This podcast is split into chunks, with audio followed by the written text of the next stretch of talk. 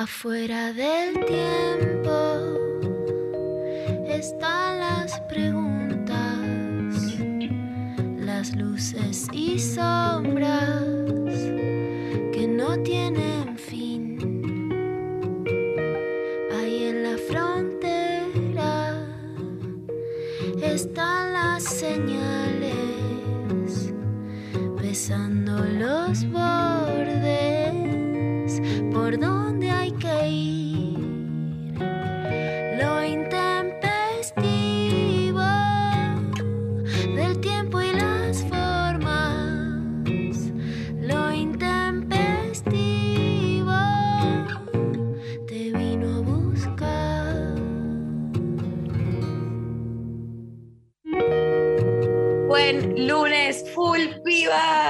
Hola.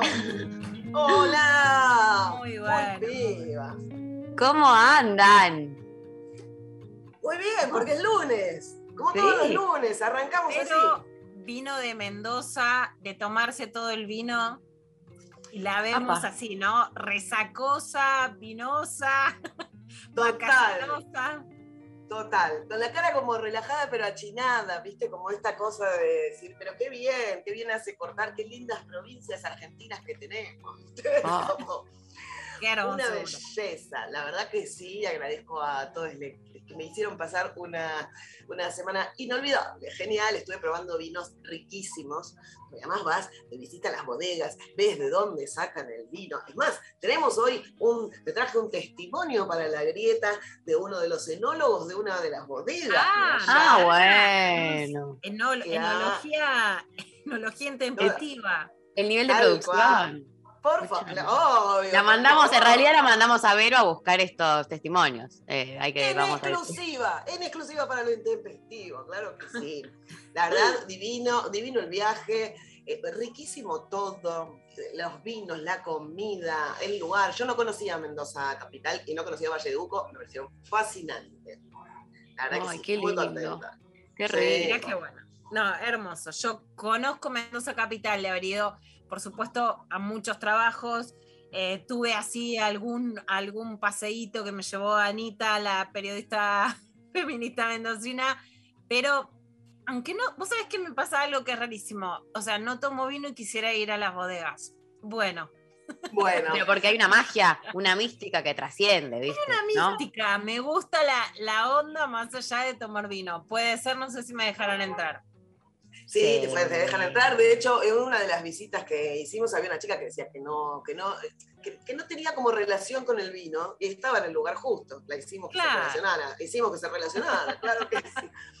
Es muy divertido porque cuando conoces a los enólogos del lugar, te abren un poquito las barricas, por ejemplo, y sacan como con una, con una pipeta, una cosa así, y te, dan de probar eso. Entonces decir, bueno, te dicen, no, este vino está puesto acá, le queda un tiempo, todavía está evolucionando. Entonces vas viendo como esta cosa viva del, del vino que tiene, como, y, cómo depende del tiempo que lleven una en otra, en el momento de cosecha, eh, si, tiene, si es una barrica, si es una pileta de cemento, si es cómo, cómo van cambiando los sabores y cómo eso va evolucionando. Entonces es súper interesante, más allá de, eh, la- de lo rico del vino. Claro. Bueno, esto es un petit verdot de no sé qué, eh, con este vamos a hacer eh, un espumante, aunque hoy vamos a hablar de eso, eh, y con esto vamos a hacer tal cosa. Mirá qué bien, como, eh, como toda esa cultura súper, súper interesante. Y además, eh, Peque, a, a vos yo creo que esto sí, más allá del vino y todo, los árboles frutales.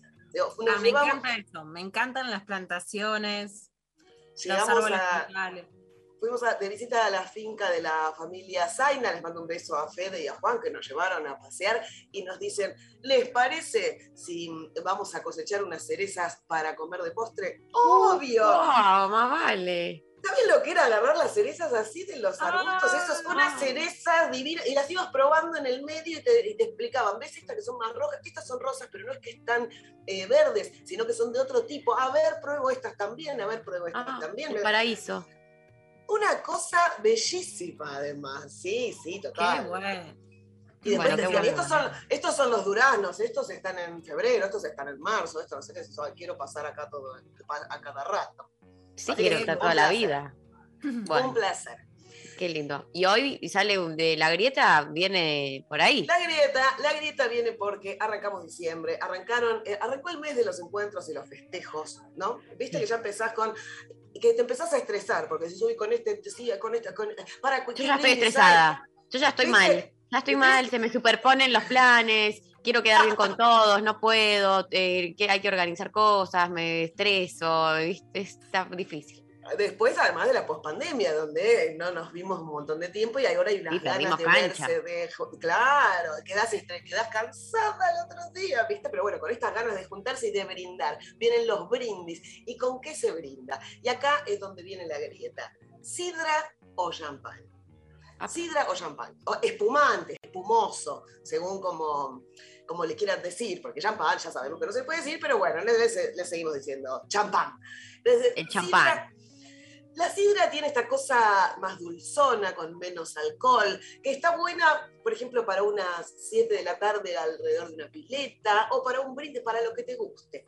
El, espumante, bueno, ahora hay de muchos tipos, ¿no? Puede ser rosado, puede ser dulce, puede eh, ser extra brut, puede ser nature. Bueno, cada una puede elegir sus burbujas, pero lo que queremos saber es qué nos dicen, qué, con qué se brinda en esta época y vamos a escuchar, tenemos dos testimonios, uno de em, Diego Barrera, de- enólogo de la bodega Claro Oscuro, no sé si ya lo tenemos por ahí em, y lo escuchamos.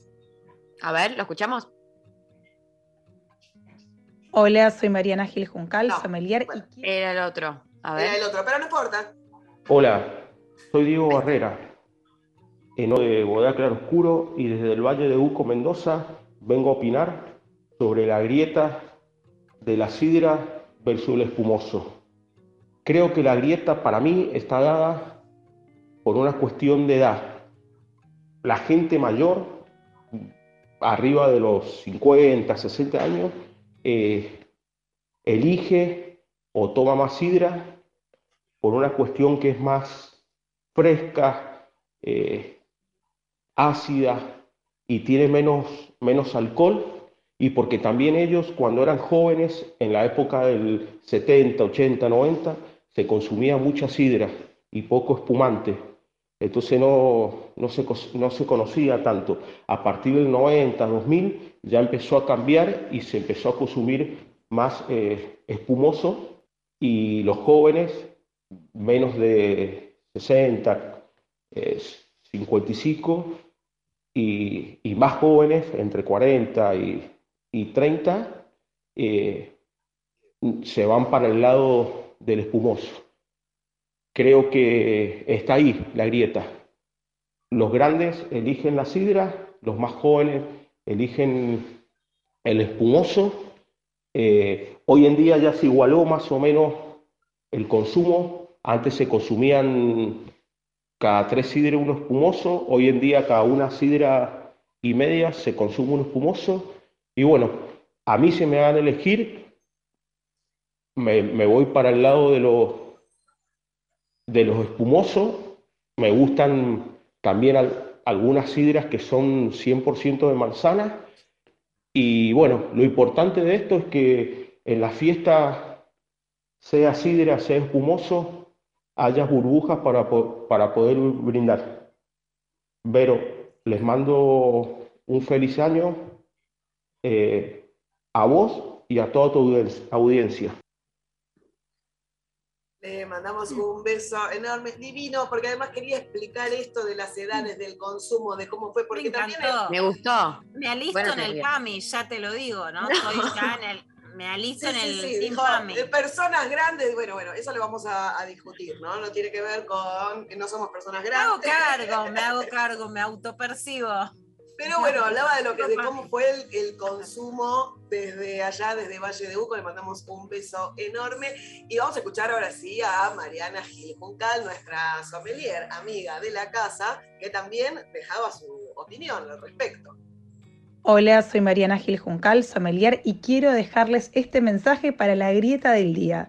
sidra o espumantes. Realmente como sommelier voy a bancar las burbujas, no solamente en diciembre, no solamente para el brindis, sino todo, todo el año. Quienes por ahí recién arrancan a beber alcohol y quieren algo por ahí más eh, bajo de justamente de alcohol, más fresco, más ligero, en general las sidras van súper bien. Sí quiero hacer un apartado que ahora tenemos sidras de altísima, altísima calidad. Sé que hay mucha gente que sigue creyendo que por ahí la sidra es esa cosa como más popular, que a veces no tienen alta calidad y realmente hay productos que están buenísimos. Y en el mundo de las burbujas siempre digo, pensemos que las burbujas, el espumante es un vino con burbujas, que podemos tener burbujas blancas, burbu- burbujas rosadas, tintas dulces, hay para todos, todos los gustos, así que eh, acompañen con todas las comidas, tómanlas bien, bien, bien frescas, que las van a disfrutar mucho más. ¿Con cuál me quedo? Con las dos, en ese orden. Eh, totalmente. Un beso a Mariana, una genia, Genia. que siempre estuvo, siempre estuvo bancando acá y, y bueno, y comparto su opinión. Yo hoy tengo que decir que estoy en el medio, que no puedo tomar una decisión. Cierro la Uh, grieta, no, cierro la grieta no, y tomo sidra y tomo espumoso. Yo te hubiera apostado al champagne, pero para mí champagne. No, a mí la sidra me gusta mucho también. Hay sidra tirada, hay sidra, he brindado mucho con sidra. Las hay sidras muy, muy ricas. Ahora vienen en lata, hay unas eh, muy, muy ricas. Así que en e- yo, como dice Mariana, en ese orden, a mí dame burbujas en cualquier momento del año, no necesariamente. Corea del esta Centro, no, etapa. no lo Corea del Centro. imaginado. Tibia. Hoy soy- hoy La tibia, está bien, Centro. está Tibia. bien. Yo Tibia, hubiera dicho, alguien tiene que ser la tibia del grupo. Mi amiga que sabe el champán, como que hubiera dicho, bueno, viste, yo soy una porquería, pero está Vero la que sabe, la que apuesta al champán. Yo te hubiera dado todas esas condecoraciones. Prejuicios, porque ¿por qué no hay que saber de sidra? Porque si la sidra es popular también, la sidra, hace, la sidra nos hace felices. ¿Por qué no? Corea del Centro. Hoy soy Corea del Centro, brindo con los, no sé ustedes. Em, yo me voy eh, para los espumantes. Eh, las, tengo nula, nulo vínculo con la sidra. Nulo. O Nulo sea, vínculo. No Yo creo hay. que es No me gusta. eh, que el no- tema generacional. Eh, puede ser ahí. Ahí yo Claro. entro en la teoría de la Ahí entras en la la teoría Claro, de sí, sí, Diego, es una cuestión generacional. Jóvenes Sí. versus PAMI, sí, sí. Sí, capaz que porque nací en los papi. 90, ¿viste? Andás a ver, como que hay algo de mi ser que quedó ahí impregnado por el- la pizza de champán, puede ser. Eh, yo, eh, no, la verdad es que sinceramente no tomo ninguno de los dos, eh, y, pero al momento, o sea, si tengo que brindar, eh, preferiría tener que tomar eh, un champán a tener que tomar una copita de sidra, pero por, por el gusto, que y quizás porque me acostumbré un poco más, no sé, a, a ese, a ese gusto. Eh, la verdad es que no, no tengo más argumentos que esos, porque hoy me voy a poner en ortiva y bueno, voy a decir que no, no tomo ninguno de los dos, pero no soy una persona tibia, por suerte, en Ay, este ay, mundo. Y el momento Entonces- incómodo, yo que no tomo, hay un momento muy incómodo que es cuando te acercan la copa para brindar. Porque el vino Mm. yo me la banco decir, no, no tomo, qué sé yo. Cuando te acercan la copa para brindar, Es un garrón. se siente una No, greta, mira, una lo primero- amarga. Lo, lo primero que una amarga saber- total. Lo primero que tenés que saber, Pecker, siempre es cuando se termina la comida y viene el mozo a ofrecer copas de champán gratis que van por la casa, no se le dice que no, porque siempre está tu compañera borracha al lado que se lo va a tomar. Entonces, nunca, mira, me gusta, me gusta porque Mariana, Mariana dice, sí, sí, sí, hay de producción, dice, claro, sí, siempre va a haber alguien que va a querer otra copa. Entonces, cuando, cuando ves que alguien dice, no, yo, no tomo, pero pedila igual, te pido por favor. Después, igual. Brindamos Obvio. y pasás la copa. Eso que quede Clarísimo. clarísimo. Se comparte, Conducta. la bebida se comparte, conducta. Y después podés, no, si no te gusta, no tenés que tomar, está muy bien. Pero frente a esto, Mojar los labios, el mojar típico. los labios, un sorbito. A veces hago eso, mojo los labios ritual. porque me parece muy amargo lo de no, lo de no brindar. Claro, Pero si tenés que bueno, elegir, Lu, Si tenés que elegir, como la consigna del día, es sidra o champán. No, ¿Con qué se sidra brindan? completamente. De hecho, yo no tomo alcohol, ya lo saben. La pídenme, tírenme piedras, No, suspendanme Nadie. citas, díganme que, bueno, todo lo que me han dicho en, la- en mi historia, creen que ya fui Alcohólicos Anónimos. Un tipo que me dijo, no confío ni en las borrachas ni en las abstemias, bueno, viste, todo lo que quiera, ya está, tírenme piedras. Pero tomo sidra. Sidra sí, y creo que por todo lo que te dijo el enólogo mendocino que me encantó, creo que sí es generacional.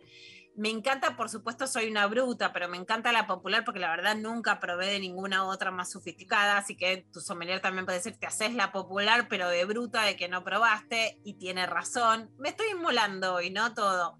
Eh, pero es verdad, pero la, la real y la que viene, yo amo lo popular, el laburo en el que te dan la cajita. Recuerdo mucho la primera revista en la que laburé y daban una cajita a los que eran trabajadores estables, que por supuesto yo no lo era.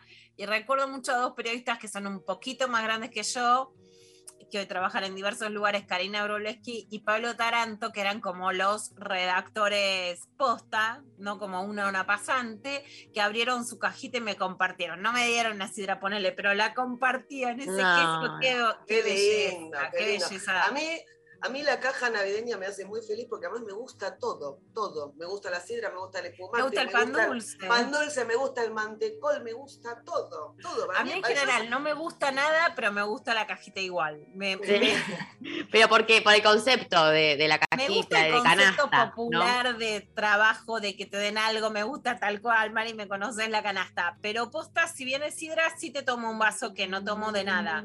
Alguna vez uno me hizo probar ponerle un martini con, un martini no, un Campari con naranja y te puedo tomar un traguito a esta altura para qué sumar.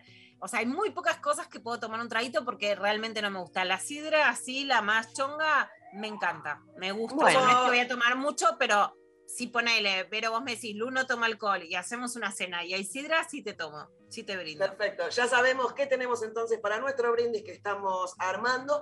Y eh, me gusta lo que vos decías de la sidra real, que tenía un eslogan que me encantaba, que era Sí. siempre hay un motivo real, Real para brindar, qué con maravilla. sidra real. Y me encantaba, siempre hay un motivo para brindar. Y un somos estilo nosotros. de vida eso. Total, siempre hay un motivo para Siempre brindar. hay Por un ejemplo, motivo real para brindar. Exactamente. Por ejemplo, que los lunes hacemos full pibas. Este es un gran motivo para brindar. Y ahora lo que queremos es que la gente nos diga con qué brinda. Acá las chicas, Mariana, Eva, ¿con qué brindan? En producción. Hola, buen día, ¿cómo andan? Hola, Evi. Eh, a ver, a mí me gusta lo dulce, de hecho a mí me gusta el blanco chardonnay. Ah, Yo soy argentino bien dulce, entonces el champán me gusta el dulce. Mira, Ok. bien, igual el, el chardonnay es tan dulce. Hay otros cosechas tardías que son más dulces, que eso te deben gustar todos. Ahí está, ahí Pero tenés la cuanto más dulce mejor, claro. Bueno, entonces nada, si el, si el champán es dulce voy por champán, pero si no la sidra, porque la sidra siempre te garantiza dulzura. Ay, Ay, qué lindo. mirá, La sidra pero- te garantiza Ahí está, por eso dulzura, se ve pero- que me gusta más. Claro. y, eh, Marian, Bueno, yo les- no tengo mucho argumento porque no soy de tomar, pero nacional y popular, eh, agarro la sidra, la que haya y adentro. Unos traguitos, eh, porque mucho no tomo tampoco. bueno, Bien, perfecto. bueno. Está muy engrietada hoy eh, muy, el muy, equipo. muy complejo, muy complejo. Estamos- qué piensan. Hay algo de peronismo popular, sidra, champán, menemismo, ostentación. No, no, bueno, Entiendo bueno. que Yo no te voy a permitir, usted se No, tiene que no, arrepentir de lo que no, dijo. No. Yo no te voy a No, permitir que a mí se me corra si vos por... querés deconstruirlo, acá estamos aptas a poder deconstruir, imagínate, no me voy a quedar en el 45, pero ese es el esquema básico, Mario, o sea, peronismo es, Perón te repartía, Perón y Evita, la sidra y, la sidra y el pan dulce, menemismo es la Ferrari, pizza con champán, el libro de Silvina Bolger. Después de construyamos, digamos, ¿por qué no nos podemos tomar un champancito también? Bueno, te la Total. dejo vos. Eh, El champán las pone mimosas, imagínate si tenemos. Por eso vamos a deconstruir eso porque la burbuja no se mancha. ¿Mm? La burbuja no se mancha. las Total. pone mimosas, la sidra las pone garchosas. Sí, terrible, terrible. 11 39 39 88 88, nuestro número de WhatsApp, 11 39 39 8888. Nos mandan audios, queremos escucharles, participan por esta grieta con sus argumentos, de qué lado se encuentran, del de la sidra, del, del champán. Están participando también por eh, alto sorteo. Estamos, eh, vamos a hablar luego con ella, pero estamos sorteando su libro. Estamos hablando de Alicia Dujovne Ortiz y el libro Cronista de los de Dos Mundos de Editorial Marea. Eh, estamos sorteando este alto libro entre quienes participen de la grieta del día de hoy. Nos mandan sus mensajes a través de WhatsApp 1139398888 y a través de arroba el intempestivo y pueden ir a votar, como siempre, a Twitter, a Instagram por la grieta del día de hoy. Pero además de votar, queremos sus mensajes, queremos que nos, que- queremos que nos cuenten con qué brindan, amigues. ¿Y con qué van a brindar? Claro, o sea, ahora, fin de año, ¿qué vas a comprar? ¿Qué, qué- qué va a- ¿Para qué lado tirás? O sea, ¿lo pensás, no lo pensás? ¿Es un debate en tu familia? ¿No lo es? Eh, eh, ¿Elegís vos? ¿Elige otro, otre, otra? Nos cuentan Brindás- todo. Brindás con whisky, qué sé yo. Bueno, contanos. Contanos con qué brindás. Eh, arranca de esta manera esta mañana intempestiva, full pibas. Eh, empezamos escuchando a Charlie García con Nos siguen pegando abajo.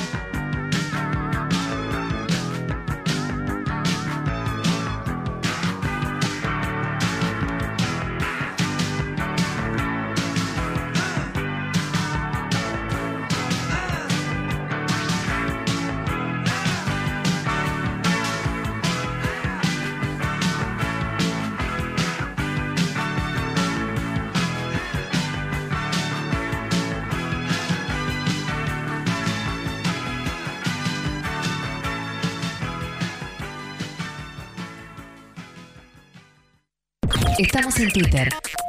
Nacional Rock 937. Y Cupay. Todos los lunes, una nueva forma de hacer radio. Tania, Barbie y la participación estelar de Charo, junto a una troupe delirante, aparecen en tus pantallas por Twitch. Lunes. Cupay. También por Twitch. Seguilo en Nacional Rock 937. Desafiar. Escuchar. Nunca nos conformamos. 937. Nacional Rock.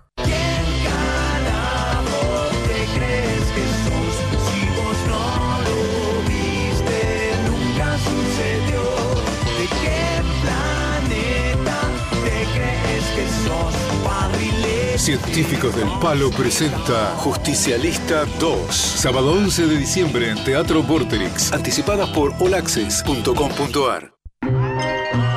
Los martes a las 20, la hora líquida. Gillespie se sumerge en entrevistas acuosas para coleccionar. La hora líquida. Martes de 20 a 21 por 937. Nacional Rock. Hace la tuya. Tuya. 39 39 88 88. Nacional Rock. Bueno, muy bien, la Greta entonces de hoy, Sidra versus Champán. Tenemos acá varios eh, mensajitos eh, por Instagram, por ejemplo, Jessie que manda la sidra, marida perfecto con el pan dulce y frutas secas y además confites, únicos en el año. Eh, bueno, está bueno el argumento como de que va bien con El el, resto de las cosas. Sí. Me gusta, sí. hay como una cosa de maridaje entre. Pero bueno, el champán. Para mí el champán también pega eh, bien con la. Bueno, pega bien si, si no bastante. Y, y al, y al solcito al mediodía, viste que te deja la burbuja, se te sube a la cabeza. Pero marida bien también cuando comes pescado, cuando comes eh, sushi, cuando comes cosas así. El, para acompañar la comida también está muy bien. La sidra es más dulce, entonces te acompaña más un postre. Por eso, Claro. la Luciana Pecker, claramente. Obvio.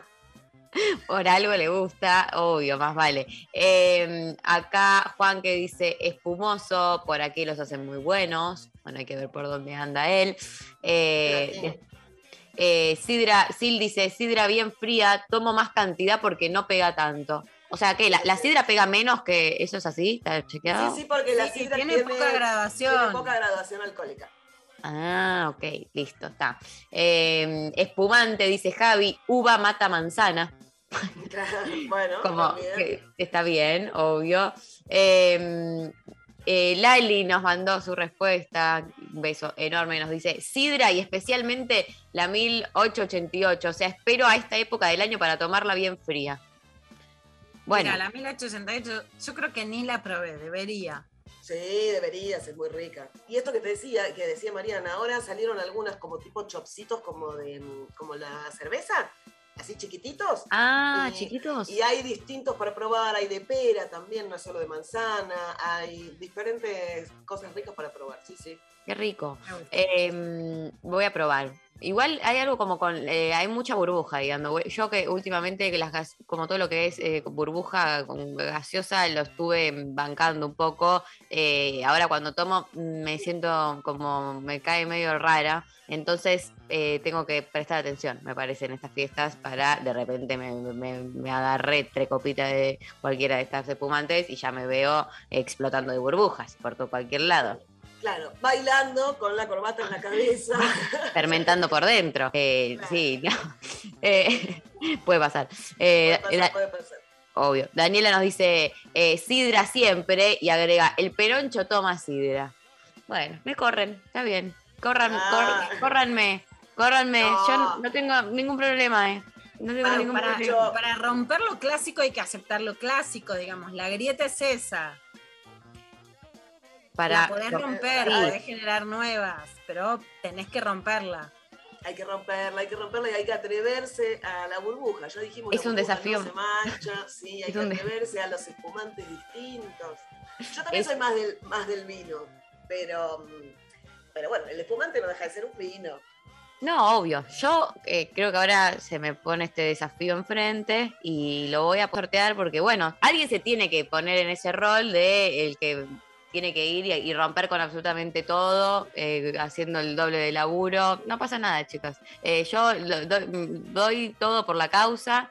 Eh, quiero, bueno, representar a, a los que están de mi lado y, y- y aquí estaré eh, canalizando las demandas del pueblo, como siempre. ¿Cuáles son tus banderas, Empieza, Mari, en este la rosca, empieza la rosca, empieza la rosca. Momento. Yo la busco, no la puedo busco sostener. me gusta, la, la estoy incluso cizañando para que salga la, la María combatiente.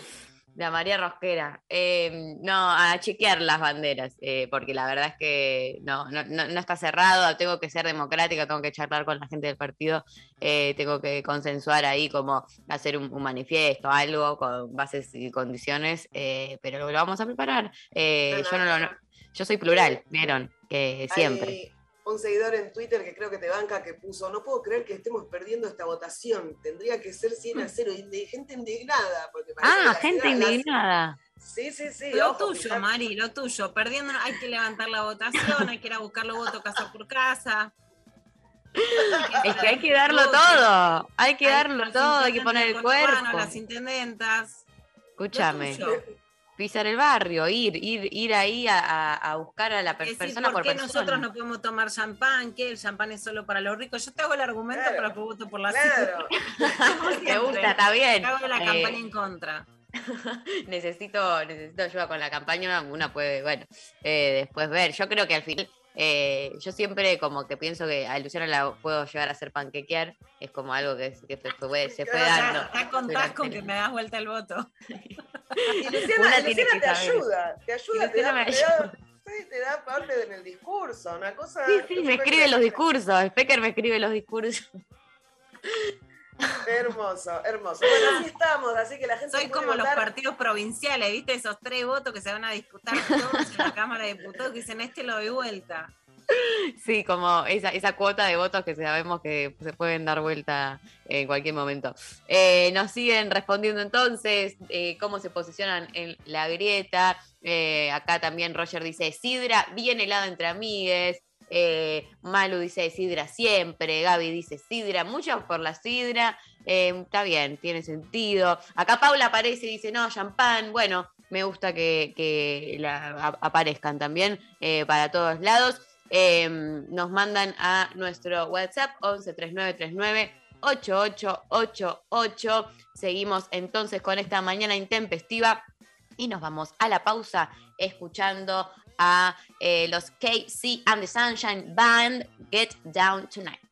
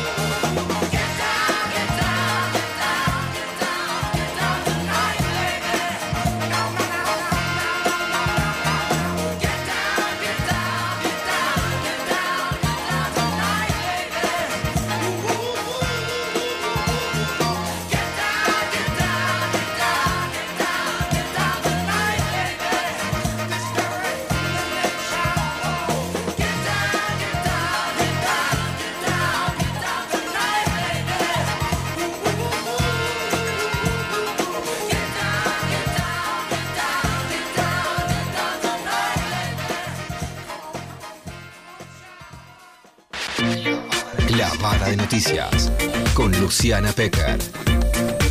Libertad sin farsa. Damos inicio a una nueva clavada de noticias. Vamos, Mari, después lo vamos a desarrollar mejor mañana, pero una de las cosas que pasaron esta mañana es que eh, Antonio Laje estuvo llorando en el programa, en su propio programa de América, después de recibir muchas denuncias. Cuando decimos denuncias, en este caso no es una denuncia judicial, sino básicamente eh, que primero se va una periodista, esa periodista dice que bueno, que dejaba el programa, que no era nada, y Ángel de Brito es el que tira un poco la de la soga y dice, lo están cubriendo, no están diciendo nada, todos callados, etcétera. Mañana lo vamos a contar mejor. Tiene que ver también con que hoy Ángel de Brito tiene un poder que en su momento tuvo Jorge Real, que hoy no lo tiene, que le echa la culpa al feminismo de haber bajado. Después, además de lo de el WandaGate, digamos, Ángel de Brito queda muy arriba y se puede montar a una figura de América. Eh, ni esa figura de América era una figura que venía teniendo muchas situaciones de maltrato laboral y también de relatos de acoso que hoy hacen periodistas de crónica, Fio Vitelli, que es nutricionista y que trabajó con él, otras periodistas que estaban calladas y que vuelven a hacer. Esto, Mari, lo que sí vuelvo a decir es que no es casual que suceda en la semana del juicio a Juan D'Artés, realizado por Telma Fardini de la declaración de Dignity Rivero. Para nada asombrosamente, en los medios no tuvo repercusión, no tuvo repercusión para nada en relación a que es un juicio histórico, o sea, para nada algo que en realidad tendría que ver con eso. Y hubo dos cosas que me llamaron la atención también, que rápidamente, sí, por supuesto, intentaron, porque no es que la muerte o el asesinato de Lucio no tenga valor, sino que lo intentan poner, y ayer Roxana Kramer, que es, no es feminista, por favor, es una antifeminista acérrima, una machista violenta, contra mí, contra Diana Mafía, Mercedes Alessandro, contra muchas personas. Hoy hay un engaño de los medios que les pido que estén con los ojos muy abiertos. Lo intentan poner como un caso que vuelva a revalidar a padres que en esos casos son violentos, no a, no a todos los que lo sean. Y después, y un caso contra las mujeres y las feministas, e intentan también rápidamente cubrir femicidios. Por supuesto que el femicidio de Nancy, todos los femicidios hay que cubrirlos. Pero hay algo que también me parece, Mari, que es muy claro. La mayoría de los varones y la mayoría de los periodistas no se sienten asesinos. La mayoría no podrían serlo. Y la mayoría son o han sido acosadores, o podrían serlo, o podrían tener alguna imputación en ese sentido. Entonces es mucho más cómodo tratar un femicidio que una denuncia de abuso sexual, mucho más después que se sabe que después de lo de Telma saltan otras cosas. Ah, eh, Bueno, Laje ahora estuvo llorando, que empezó su carrera hace mucho, bueno, etcétera. Por supuesto que un hombre se puede angustiar después de recibir denuncias. Lo que dicen es Obvio. que en América le podrían sal- soltar la mano y que se vaya. Porque todos los medios son machistas, permiten el acoso y cuando eso tiene algún costo, por ejemplo, te lo dice Ángel de Brito, entonces ahí te dejan de cubrir. La impunidad no, la genera una sola persona. Juan D'Artés no hubiera llegado a ser donde llegó sin la producción de Quique Estebanés, sin Adrián Suar que lo vuelve a convocar a Simona. Vamos a decir las cosas muy claras, sin que la producción audiovisual lo permita. Ahora, por supuesto, también lo que pasa, y esto me hace acordar todo de Morning Show, que mañana vamos a pasar algunos audios, después te sueltan la mano, ¿no? En, en el caso de, bueno, ya está, una de las periodistas además es la novia de Jorge Macri, entonces digo, ¿no? Hay casos en los que puede pasar que eh, vos recibas algo por lo que digas, bueno, este no, con este no se puede más. Y los varones se quedan como diciendo, ¿y yo qué hice? Yo que trabajé tanto, bueno, porque hay un límite que no quieren escuchar. Y hay algo, Mari, que también lo voy a decir en relación a los varones jóvenes o trabajadores. Di la semana pasada una capacitación en el sindicato de peajes que estaba Facundo Moyano, que vivió toda una polémica por la foto que se habían sacado este año con eh, carteles violetas y sin que haya ninguna mujer. Cuando vos tenés protocolos claros sobre acoso, abuso sexual, etcétera, vos cuidás a las mujeres y también cuidás a los varones que tengan normas claras y que quieran saberlos. Al que te dice, uy, a mí me podría pasar porque me gustaba una chica, como el que no es un jodido y a lo mejor cometió un error, tuvo un traspié, se equivocó, se dio, dio una vuelta de más, pero que no es una cosa que entra a ser jodida, incisiva, impune, etcétera. Bueno, los protocolos los cuidan porque les avisan, che, esto va por acá y, por lo, y esto no va por acá. Hay muchos que no son así, que lo que buscan es un abuso sistemático, que tuvieron mil alertas, que escucharon un movimiento y que sin embargo se la montan y que su perversión está en la impunidad y en redoblar la crueldad. Bueno, pareciera ser el caso para que en esta época, ¿no? Eh, después de tantos avisos, se siguiera con este tipo de maltratos. También te, te, dicen, ¿no? En relación al maltrato laboral, por lo menos quienes somos grandes hemos sufrido muchas situaciones. Yo a veces les digo a las chicas jóvenes, ustedes irían al tribunal de la Haya con el 10% de lo que vivimos las que, las que éramos más grandes, ¿no? Es cierto, eran, eran tratos más duros, donde la agresión era validada como calidad, etc. Ahora también tenés la posibilidad de decir, paro acá, y este no parece ser el caso. Y los varones que se victimizan, por supuesto, yo entiendo que si alguien está angustiado lo pueda mostrar, no juzgo eso y, mucho menos juzgo a un varón que llora.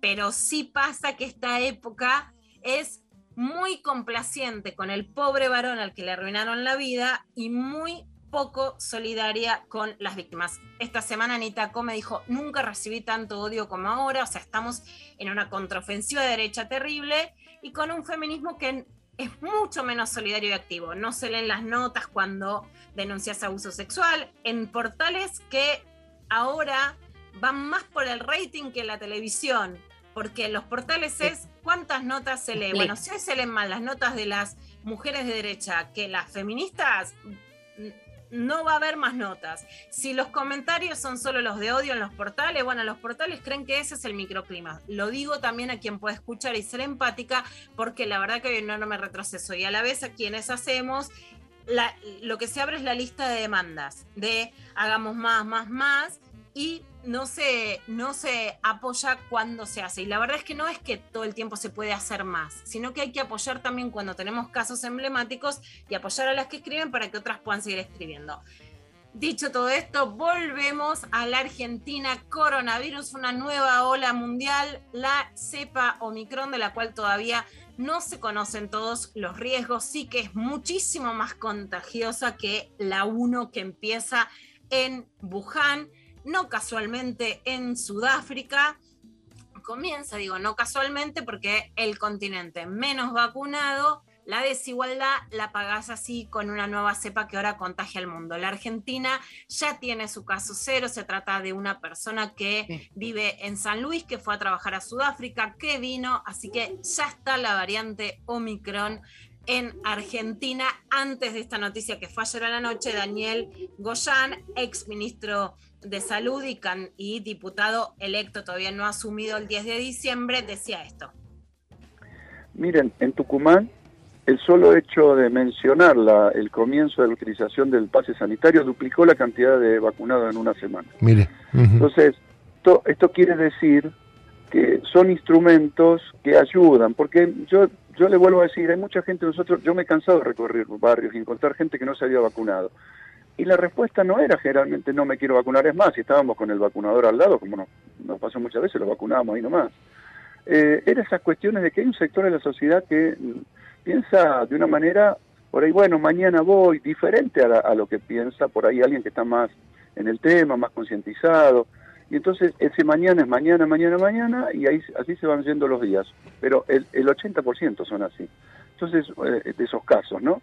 Con lo cual, no hay una cosa. Ahora, si yo pongo un pase sanitario y ese ese ciudadano dice, che, no voy a poder entrar al cine, no voy a entrar a, a la cancha, no voy a poder entrar este, al, al- al recital, este, voy y me vacuno, y bueno, es una ayuda más. Este, es, es, se está utilizando incluso de una forma mucho más tajante en muchos países europeos.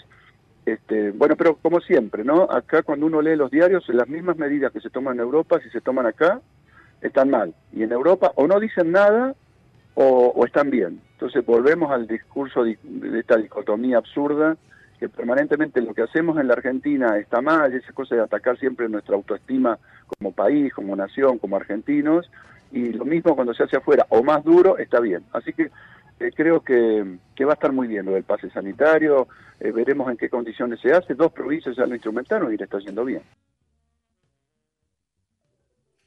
Bueno, esto es lo que decía Daniel Goyán. La verdad es que hay una situación que el pase sanitario, si no obliga, estimula. Bueno, mira, si tenés que ir a la cancha, estás vacunado, te estimula. La Argentina tiene una realidad distinta a la europea. Yo creo que hay un movimiento antivacunas, pero que no es tan fuerte como el de Europa y que sí hay, por un lado, muchas situaciones de desidia, medios de comunicación que con la campaña antigobierno no contribuyeron a la vacunación esto, Mari, eh, digamos, lo dijimos durante todo el año, no es lo mismo hacer oposición mediática con hechos de corrupción que con la vacunación. Y yo creo que esto es boicoteador de la vacunación, ¿no? Sentir que Sí, ah, te vacunazos del gobierno. No, en ese sentido yo creo que hubo una responsabilidad mayúscula de muchos medios de comunicación y por supuesto situaciones de vulnerabilidad. Cuando Patricia Bullrich decía, hay que ir a buscar casa por casa, sí, porque vos tenés situaciones de vulnerabilidad de gente que se puede no haber enterado, que le cuesta llegar al vacunatorio, que está desinformada, etcétera. Y creo sí que el pase sanitario es importante desde febrero, se implementa en Alemania. Ahora vamos a escuchar a Máximo Kirchner, por supuesto, diputado del Frente de Todos, en la inauguración del Ateneo Néstor Kirchner en Avellaneda.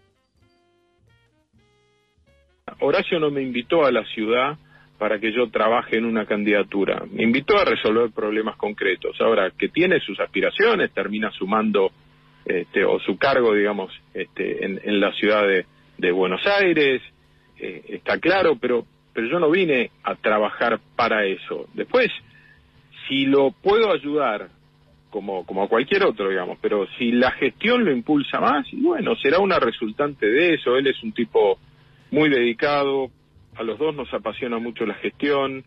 Eh, la ciudad es el lugar de gobierno más importante. Estábamos eh, escuchando a Jorge Macri, ¿no, Lu? Exactamente, Salió Jorge Macri, puede haber pluralidad, pero no llega tanto. Acá. Jorge Macri se pasa también de la provincia de Buenos Aires, de ser uno de los intendentes históricos, primo, por supuesto, de Mauricio Macri, más allá de que eso no implica, han tenido muchas eh, diferencias, pero eh, sí se pasa a la ciudad de Buenos Aires. Un pase provincia capital, Vidal de ser gobernadora, a ser diputada electa, Santilli de ser vicejefe de gobierno, a ser el candidato en la provincia, primer candidato a diputado, posible candidato a gobernador. Digamos, siempre se hizo eso con la provincia de Buenos Aires, pero bueno, está un poquito tirado de los pelos ya, ¿no? El, el pase, el pase, digamos, con urbano. El con Urbano Capital, total. ¿no? Sí, No, y sí. por supuesto no es solo de esta, de esta, de esta ala, digamos, ¿no? No. Cristina, Axel también, uno puede decir, bueno, pero estás en Santa Cruz, estás en Capital. Igual a mí me parece que está pasada dos rayitas el pase capital provincia, porque entonces, ¿qué somos? Pongámonos todo, hagamos un gran territorio. Hagamos Claro. un gran territorio y listo, que está muy Que pasado. crezca el pero- AMBA. El AMBA que va, va creciendo, ¿viste? Total. Exactamente, ya no el límite. Bueno, cortemos la General Paz, listo. Bueno, ahora sí lo escuchamos a Máximo Kirchner. Quiero convocar a cada compañero y a compañera que está hoy acá y también a los que no están a reventar en serio la Plaza de Mayo el 10 de diciembre para dar una enorme demostración de agradecimiento y de voluntad popular para poder transformar la Argentina y que el pueblo argentino también pueda abrazar a alguien que al igual que Cristina sufrió la persecución y que será el próximo presidente de Brasil, que es el compañero Lula da Silva. Así que el 10 el viernes que viene, más con alegría, de a miles, reventamos la Plaza de Mayo y damos una enorme demostración de lo que es la voluntad de un pueblo cuando quiere realmente transformar la realidad. Tremendo. Bueno, esto Fuerte, ¿eh? Se viene fuerte, intenso, contundente.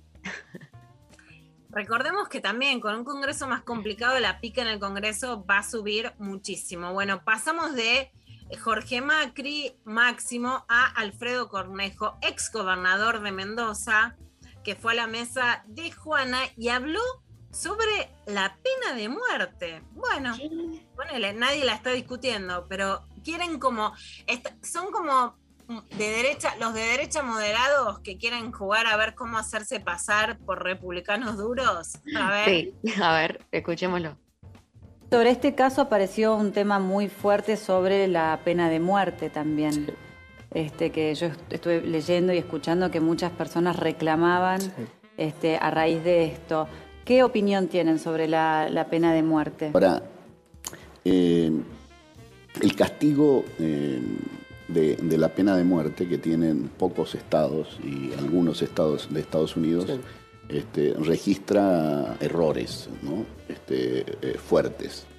Eh, yo creo que las penas tienen que ser severas, pero no me animo a, a- a jugarme a favor de, de- Mm. de la pena de muerte, cómo funciona nuestra justicia.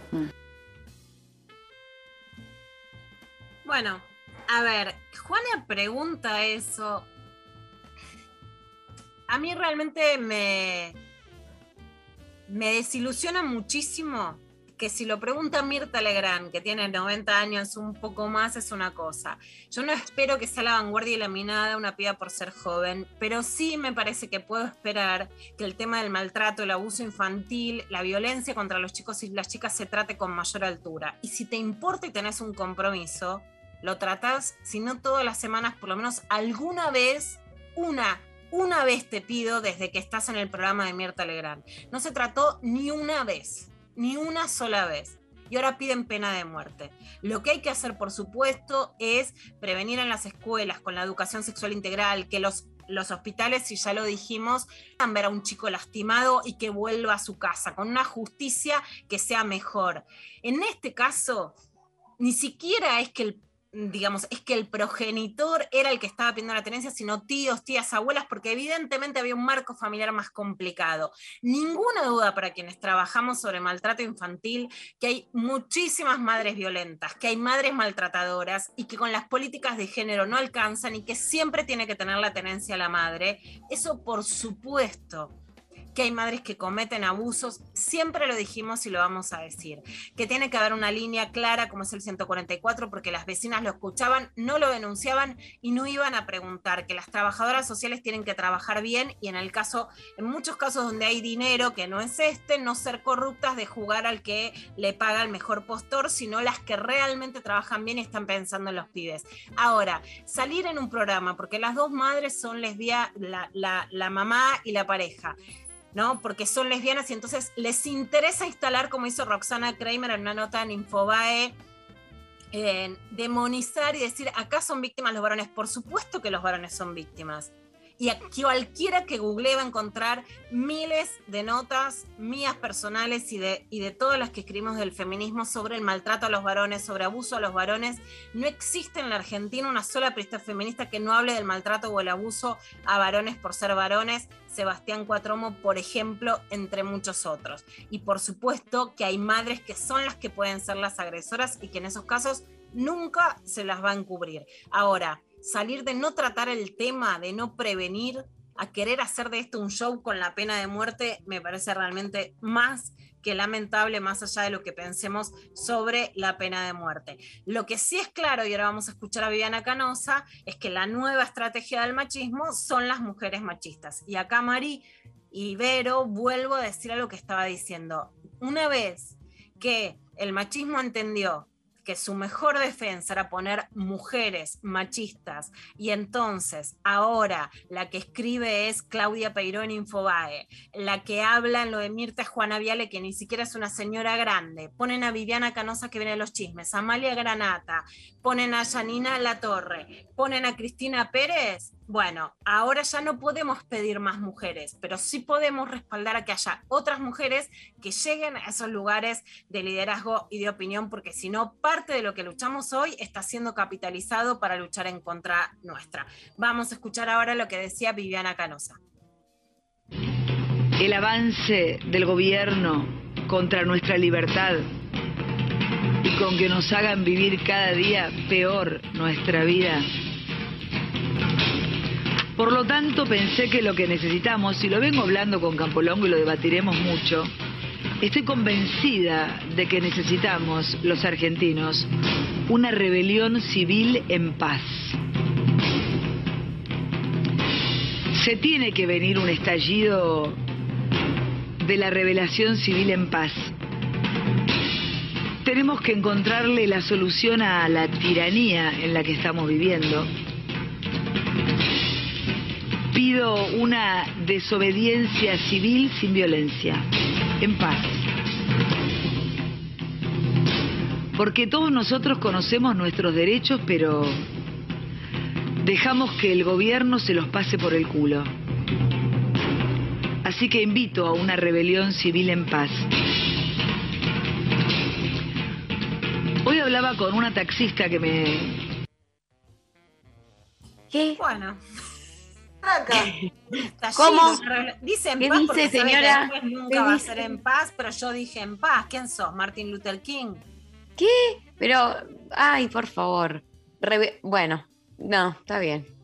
Sí, Sí, me- como- te quedas sin palabras. Como, ¿Qué- no, qué- no sé, no sé ni cómo reaccionar, solo como eh, palabras. Eh, bueno, qué. Nada, qué triste. ¿Qué decirle? Es muchísimo, pero muchísimo esto. y la verdad es que sorprende, por un lado, porque la verdad, quienes dicen, bueno, ¿qué esperabas? ¿O para qué la pasás? No, hay que decir lo que están diciendo. Si después hay muertes, vale, tienen una responsabilidad, vamos a decirlo, hace dos años en la pandemia, yo escribí una nota que era, antes se decía con, lo- con los que llamaban a los golpes militares, están tocando la puerta de los cuarteles. Dije, están tocando la puerta de las morgues, más allá de toda la responsabilidad que queda la gestión del gobierno sobre el manejo de la pandemia y todas las- también las virtudes, ¿no? Veía, por ejemplo, una etapa de noticias con los personajes del año que está Fernán Quiroz, ministro de Salud porteño, para mí un excelente comunicador, yo lo valoro muchísimo. Ahora, no podés no poner a Carla Bisotti y eh, a Cecilia Nicolini que consiguieron vacunas de Rusia a Estados Unidos todas. Porque si no, entonces lo que tenemos, te parece que todo era algo que ibas a tener igual y no hay posibilidad de rescatar nada.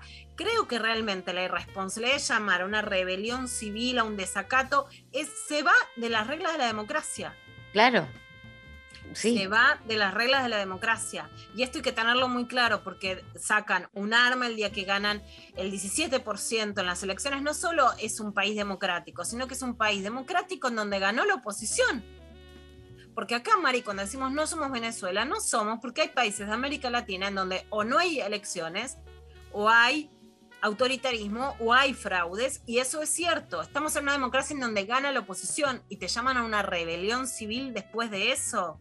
¿No? Es muy, pero muy complicado el momento que estamos viviendo comunicacionalmente. Y desde México, AMLO eh, habla sobre los publicistas, López Obrador, el presidente mexicano, y qué es ser de izquierda.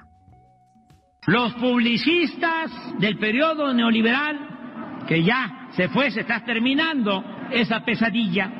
Los publicistas del periodo neoliberal, además de la risa fingida, el peinado engominado y la falsa imagen, siempre recomiendan a los candidatos y gobernantes correrse al centro. Es decir, quedar bien con todos. Pues no, eso es un error. El noble oficio de la política exige autenticidad y definiciones. Ser de izquierda es anclarnos en nuestros ideales y principios, no desdibujarnos, no zigzaguear. Si somos auténticos, si hablamos con la verdad y nos pronunciamos por los pobres y por la justicia, mantendremos identidad y ello puede significar simpatía, no solo de los de abajo, sino también de la gente lúcida y humana de la clase media y alta. Y con eso basta para enfrentar a las fuerzas conservadoras, a los reaccionarios. Bueno, es una definición interesante, más allá incluso de la propia gestión de López Obrador. Es interesante la, la postura, por supuesto. Hoy, hoy toda América Latina, y lo vemos en Chile, tiene una grieta que además está tirando mucho más a la derecha, desen- desenmascaradamente, y que es muy chiquito el perfil de la gente que decía. Entonces no te defines en nada. Por supuesto que López Obrador lo dice, y sin embargo sobre el aborto dijo que no se quería definir, que lo define el Congreso, lo digo porque es una izquierda que le sigue costando incluir a las mujeres. Mientras tanto, en México, que ya está despenalizado el aborto por la Corte Suprema, Y en cinco estados se avanzó también en Colima, donde avanzó la despenalización del aborto el 2 de diciembre. Tiene 32 estados, vamos seis, o sea, de a poquito. De a poquito, poroto, poroto. Se va de a poquito. Mientras tanto, un hecho muy grave, y es que ya la Corte de Estados Unidos dio a entender que va a votar un retroceso enorme sobre el fallo histórico sobre aborto. O sea, si en Estados Unidos se retrocede, se retrocede eso va a incidir en toda América Latina con el fallo Roe, que es el, fallo histórico a favor del aborto. La Corte tiene una composición conservadora que puso Trump en su mayoría y ya dijo que el año que viene votaría en contra de este fallo, por lo tanto se retrocedería en el aborto. Por lo tanto, una situación de retroceso que te la volvió diré. Gracias, Lula, por esta clavada de noticias espectacular. Eh, vamos a escuchar a Gustavo Cerati con Deja Vu. Veo las cosas como son. Vamos de fuego en fuego, hipnotizándonos.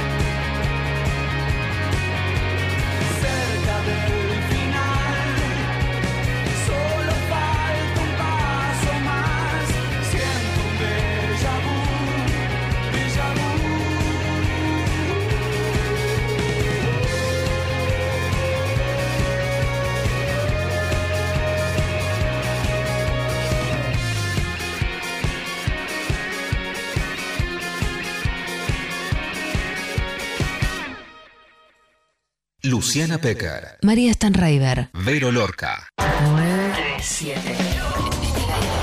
Nacional Rock. Maga, Tomás Rebor, lunes de 20 a 21. En este programa vamos a darle voz a las personas que hacen grande a este país. En redes, Twitter, Facebook, YouTube, Instagram, Spotify y ahora también por Twitch. Nacional Rock 937. Juro que no Pero hay algo que vos no sabes. Y es que hablamos mal de vos. La Frecuencia del tiempo.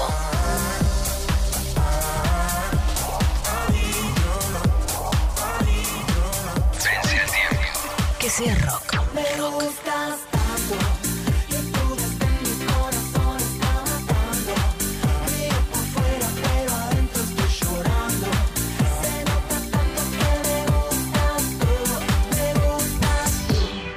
Nacional Rock.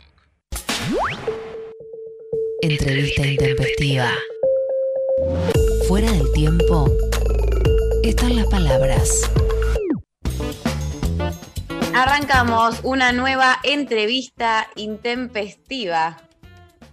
Una entrevista intempestiva, Mari, que es realmente un honor para mí, para todos, una entrevista deliciosa con una periodista pionera, innovadora, histórica, con una experiencia increíble, con una energía realmente hermosa. Ella es Alicia Dujovne Ortiz, es periodista y escritora, está en Francia, nació en Buenos Aires en 1939 y vive en Francia desde 1978. Publicó muchísimos libros y todos los que tienen por publicar, que es lo más interesante y lo que la verdad a mí personalmente me contagia una enorme energía y pasión. Ahora en Editorial Marea sale el libro Alicia Dujovne Ortiz, cronista de dos mundos, textos periodísticos, que es un libro fundamental, Mari, para que las demás mujeres podamos entender cómo hacían periodistas las pioneras y porque además eh, quienes estudian comunicación, como es tu caso, Mari, te van a decir siempre los nombres de varones. Roberto Alt, Rodolfo Walsh, y por supuesto, nos paramos bueno, de pie sí, y los sí, avalamos sí. y los vamos a seguir leyendo siempre. Claro. Y dicen, ah, no había periodistas. No, no las publicaba, no las contaba, no estaba sobra reunida. Ahora tenés este libro hermoso, Alicia Dujovne Ortiz. Hola Alicia, ¿cómo estás? Hola Luciana, qué lindo estar ahí. Sí, es como si estuviera en la Argentina con ustedes. Me da la, no. la ilusión de estar allá. Sí. Suerte que existe el Zoom. Suerte que Ay, existe sí, el sí, Zoom sí, y sí. Internet, ¿no? Que te quiero Claro. bueno, empezar preguntando por, por el libro y después también cómo viviste un montón de fenómenos de los que fueron pasando estos años en la Argentina, que sé que también los viviste a flor de piel. Claro. Bueno, el, libro empieza por una historia bastante absurda. Yo vivo en una viejísima casa de campo en el centro de Francia, que es como una casa de cuento de hadas para mí, con un bosque al lado, bueno, todo divino. Pero es el tipo de casa donde hay ratones. Un día veo con horror que los ratones estaban comiendo la obra inédita de mi mamá, Alicia Ortiz, escritora feminista, comunista, eh, que se fue del partido en el 47 junto con mi padre, dirigente del Partido Comunista Argentino, etc. La obra inédita de mamá y los documentos que yo había traído de los archivos de la, eh, del Comintern, de la Internacional Comunista en Moscú. Eh, y había documentos importantes, los ratones estaban terminando con eso. O sea, un ratatouille, un ratatouille como lo diríamos acá por la película, digamos, Sí, tal cual, tal cual. antiliterario. Exactamente, bueno, es decir, que el comienzo no es muy literario, pero después sigue bien. Entonces fui a ver a mi editora de Editorial Marea y le dije, mira, eh, todo lo de mis padres está a salvo en mi casa, en la Argentina, que es la Biblioteca Nacional, como si Clorindo Testa hubiera hecho esa maravillosa estructura de, de cemento antirratón, ahí me, me tengo la generosidad de recibir todo este material, pero yo tengo una enorme obra periodística que por ahí a los ratones también les gusta. Es decir, que está en un arcón. Entonces fui a ver con un paquetón donde yo ya había hecho una preselección, pero le dije, mira, yo no sé lo que le puede interesar al público argentino de hoy. Entonces arréglense. Y se arreglaron tan bien. Después vino el COVID. Pero un día me llama el, el- el que hizo la selección y la edición de, de- de los artículos de este libro, Ariel Hendler, que hizo un maravilloso trabajo de rigor y de, sensi- de sensibilidad. Y de pronto me encuentro con algo que yo casi no conocía, porque una cosa es tener el paquetón de, de recortes y otra cosa es leer un libro y darse cuenta una misma de la evolución que ha seguido. Yo no releo mis libros, pero mucho menos voy a releer mis notas periodísticas. Es decir, que ahí me descubrí a mí misma mucho.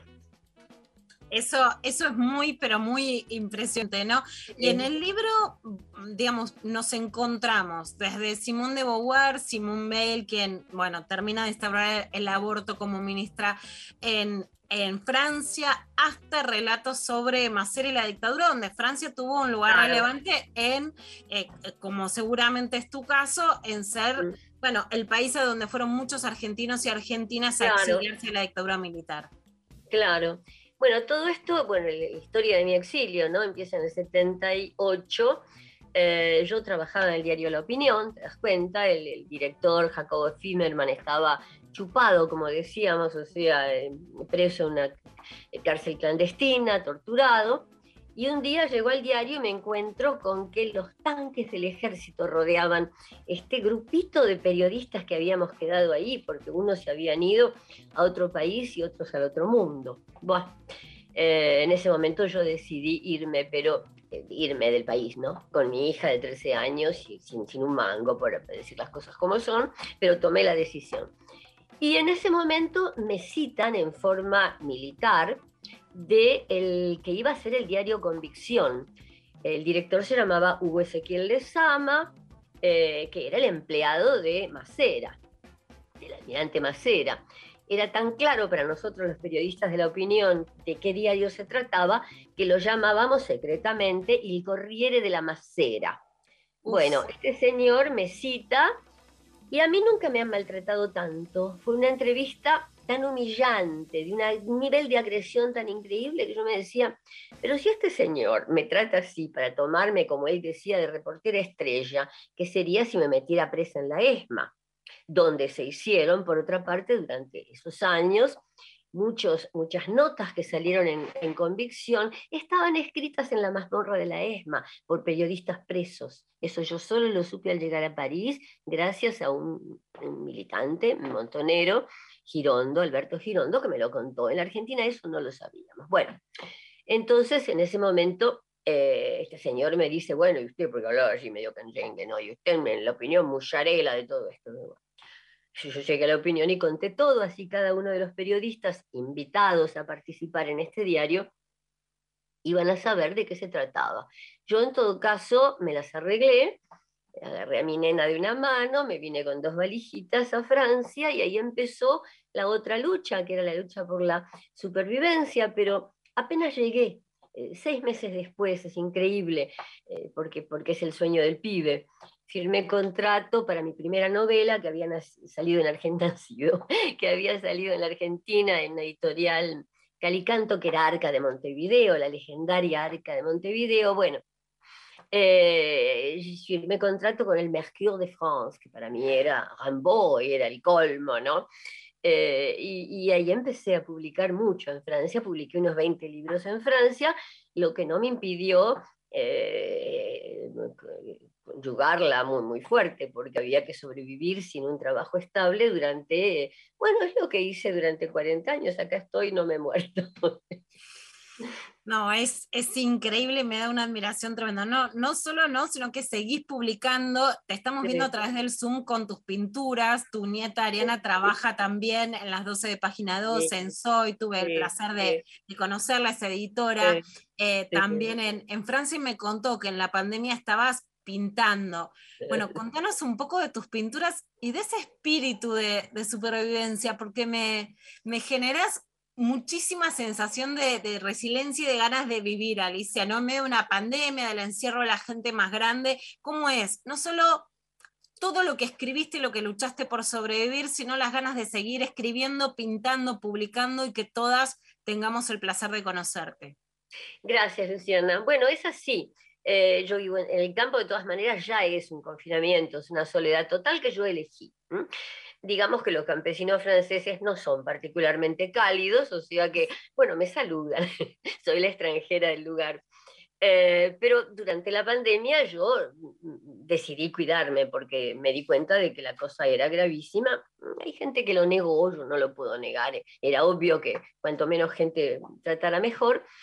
Y en ese, en ese momento, por supuesto que seguí escribiendo, eh, terminé mi, mi última autoficción que se llama Aguardiente. Tengo dos autoficciones, El árbol de la gitana y Las perlas rojas, pero este es el final, supongo. Eso no significa que sea el final de mi trabajo de escritora, es el final de la serie de autoficciones. Y recordé que cuando yo era joven y bella, hace muchísimo tiempo, pintaba. Había abandonado la pintura durante solo 60 años, pero bueno, 60 años no es nada, como diría Gardel. Entonces empecé y empecé a hacer algo con lo que yo soñaba en aquellos años. Yo estudié pintura con Horacio Butler, pero no hacía esto. Eh, lo de la pandemia tenía que ver, para mí, tiene que ver con el mundo animal, con el maltrato animal. Y entonces estuve muy enferma, volví de la clínica, en vez de morirme, agarré los pinceles y me empecé a pintar a mí misma en animal, autorretratos animales. Yo vaca, yo, yo chancha, yo gallina, eh, algo que es eh, vital y es pintura ingenua, ¿no? Eh, y para mí es el placer absoluto en este momento porque la pintura es algo que eh, te saca totalmente de del pensamiento. Entonces, todos los problemas que podés tener en el mundo es este verde tiene que tener más amarillo o más azul. Entonces es muy curativa y es maravillosa para pasar la pandemia más alegre de la Tierra. No, me, me, me encanta, Alicia. Sé que también viviste junto a, a tu nieta Ariana con mucha emoción el, el, trayecto, digamos, de la votación del aborto legal en Argentina, lo que llamamos la revolución de las hijas y de las nietas. Sí, y, sí. eh, ¿Y cómo se enlaza gran parte de este proceso en Argentina con lo que vos contás en tu libro, ¿no? Hay, bueno, una feminista histórica que es Dora Koledeschi, que trae de Francia las ideas eh, del aborto legal después de haber estado también exiliada. ¿Cómo se enlaza? Claro. ¿Cu- ¿Cuánto podemos aprender de los orígenes del feminismo, la lucha por el aborto en este libro y vivirlo nuevamente con el movimiento que se dio en Argentina? Claro, eh, sobre Dora Koledeschi yo hablé, tuve el honor de hablar en el Senado de Madrid. Eh, me pidieron un tema y yo dije, la, eh, todavía la, la ley no había pasado de despenalización del aborto, pero hablé de eso y el, y el personaje que puse en primer plano era, era el de Dora, ¿no? Eh, este libro eh, es un libro... Contame de Dora, vos la, o sea, yo la entrevisté muchísimas veces acá, es por la que empecé a escribir y me hice feminista en la lucha por la ligadura de trompas, pero vos llegaste a tratar con ella en Francia. No, no, yo no llegué a tratar con ella, lamentablemente eh, me la perdí. Yo llegué a tratar con una feminista de la que te hablé recién, mi mamá. ¿Eh? Yo Claro. fui educada por Alicia Ortiz en los sagrados principios del feminismo, hasta el extremo de que en la adolescencia estaba medio harta de feminismo, pero después volví. Claro. Bueno. Hay que revelarse el mandato materno. aunque sea el mejor mandato, esa es la prueba, ¿no? Eh, era el mejor. Eh, bueno, y, y después, evidentemente, eh, en este libro están las grandes y está eh, Simone Veil, la que, la que hizo la despenalización del aborto en Francia, y yo ahí en esa nota que salió en, en las 12, me arriesgué a contar algo que conté también en las Perlas Rojas, mi propio aborto en Francia, cuando la ley Veil no había pasado todavía, yo era una estudiantita eh, sin papeles y sin plata, y me encontré embarazada. Y entonces ahí cuento yo viví en carne propia lo que, lo que, lo que era, lo que, fu- lo que fueron, siguen siendo en muchos lugares, los abortos clandestinos. Eh, Una experiencia de, de carnicería, eh, me hicieron una carnicería, de modo que ¿Cómo no iba a estar feliz esa noche del 29 de diciembre de 2020? ¿Fue o 2021? Exacto. 2020, la última noche. 2020, claro. Eh, Ariana vino a pasar Navidad conmigo las fiestas, como todos los años, con su abuelita, como caperucita roja, y, y nos quedamos despiertas. Ella aguantó más, pero durante varios discursos nos parábamos para aplaudir, eh, gritábamos de bronca, nos reíamos a carcajadas porque teníamos unas botellitas ahí de champagne para, para preparar el festejo. Eh, mi nieta hizo algo extraordinario y es que ella había traído el pañuelo verde y se lo puso al retrato de mi mamá. Ahí está todavía sobre la chimenea mi mamá Alicia Ortiz con el pañuelo verde. De modo que fue extraordinariamente emotivo. Después yo me fui a dormir dando tumbos porque habíamos tomado bastante champán ya festejando por anticipado, pero no estaba muy, muy, muy, muy cantado el resultado. Y entonces al, al amanecer me despertaron los gritos de Ariana y bueno, y ahí bajé y seguimos con el champán tibio que había quedado festejando, porque es realmente una noticia extraordinaria y, y lo maravilloso es que cada vez que salgo a hablar en Francia de distintos temas, por ejemplo de Milagro Sala, porque yo escribí un libro sobre Milagro Sala y todavía me siguen invitando a presentarlo y todo, y la gente me dice, sí, pero pasó algo importante en la Argentina, que gracias a las, a las diputadas y a, las senadoras eh, argentinas, la ley de despenalización del aborto pudo ser votada. Y yo dije, sí, pero sobre todo pudo ser votada porque en la calle había un millón de chicas. Había un millón de chicas que velaron noche y día eh, para que esta ley pasara. Y son, es la, la calle de las mujeres, es el pueblo de las mujeres el que logró eh, esta maravilla que- que- que- que nos puso de nuevo a la vanguardia de, de- de- de toda nuestra América. A mí no me gusta decir América Latina porque no es toda latina. Hay mucha gente en esta América que no es latina. Eh, nuestra América, ¿no? A la vanguardia de nuestra América por esta ley que muestra el otro día también estuve en una, en una mesa redonda sobre eh, la, represión de Estado eh, y, y- dije que la Argentina era un, país muy contradictorio, que por una parte eh, tiene la, represión, los, lo- los- policías que sienten todavía un sentimiento de impunidad como el que tenían lo- lo- los torturadores de la, de la dictadura, y sin embargo tiene leyes de avanzada extraordinarias, ¿no? De modo que están los dos elementos, un país no es más real que el otro. Yo quisiera que el país que siguiera progresando y avanzando fuera el país de las leyes extraordinarias, de los procesos a los a los genocidas y- y por encima de todo esta ley de despenalización del aborto.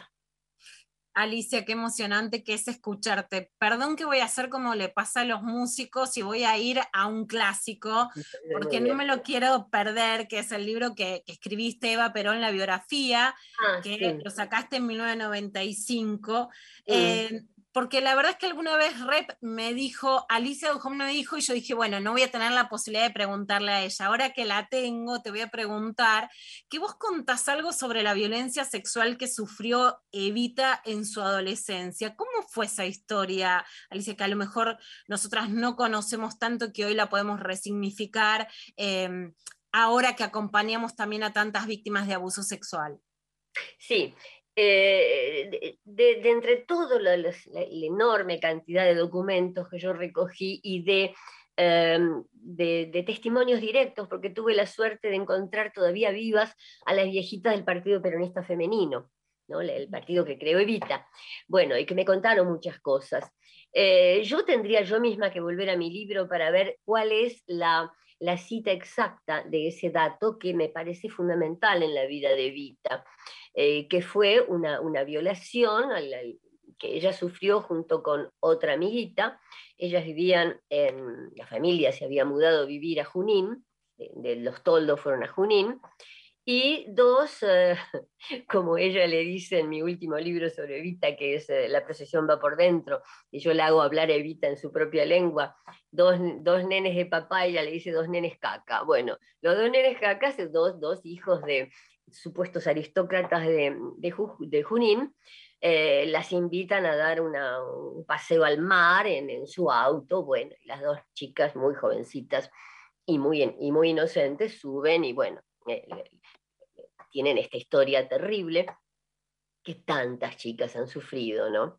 Entonces, eso explica muchas cosas de Vita, explica la bronca al, al- al- al oligarca, ella decía, los oligarcas me dan tanta rabia que los mordería como a zanahorias, bueno, a estos dos se- sería el caso, y explica... mm, eh, explica todo su, su- su- su relación con el tema femenino, con, con el hecho de que ella decía, eh, eh, porque antes se ponía en los documentos, cuando un chico era hijo ilegítimo, eh, como ella lo fue, se ponía hijo ilegítimo, y ella decía, yo quisiera que en, el, en los documentos de, de los hombres que abandonan hijos se le pusiera padre ilegítimo. Padre Es decir, legítimo, ¿no? Lo, padre lo que ilegítimo. impacta ser supuestamente la bastarda como fuente de rebelión, ¿no? Claro, claro, claro. Entonces, bueno, toda la, la infancia de Vita, abandonada por este padre oligarca, eh, toda la, la- ver a su madre rompiéndose las piernas llenas de varices eh, de- con, la, con la máquina Singer para sacarlos adelante. inclusive una madre bastante manga ancha desde un punto de vista amoroso, lo cual me parece maravilloso, porque era una madre viva, llena de, de ganas de vivir y que sacó adelante estos cinco chicos. Bueno, eh, la relación con esta madre eh, fantástica, eh, con sus hermanas, bueno, el, el hermano Juancito, que era el amor de su vida, era medio atorrante, pero terminó muy mal, Juancito Duarte. Pero eh, este tema de la, de la violación sufrida más o menos a la edad de 15 años es determinante y en mi libro yo lo pongo como un tema determinante. Alicia, realmente una de las entrevistas más increíbles mías. Ojalá podamos seguir hablando una manera de aprender de historia de la dictadura, del peronismo, de Evita, y con esta mirada no femenina porque sea un estigma, sino de todos los temas que nos marcan a las mujeres el aborto, la violencia sexual y que en general los historiadores varones han dejado a un lado o han creído que tenían un rol mucho menos significativo del que ahora le damos. Realmente una maestra y te vemos acá por el Zoom con esos cuadros de los animales revalorizados en la en la pandemia que realmente nos llenan de energía. Vuelvo a mostrar tu libro, Alicia Dujovne Ortiz, cronista de dos mundos, textos periodísticos de editorial Marea. Realmente un gusto muy grande, un honor, Alicia, y gracias Para por mí. todas estas enseñanzas. Para mí hablar con vos, un gusto y un honor. sí. Un beso, enorme. Gracias, la despedimos a Alicia y nos vamos a la pausa escuchando a Eruca Sativa con Día Mil.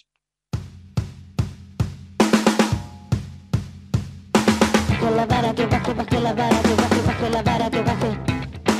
Con la vara que baje, baje la vara, que baje, baje la vara, que baje. Suerte, por aquí ya he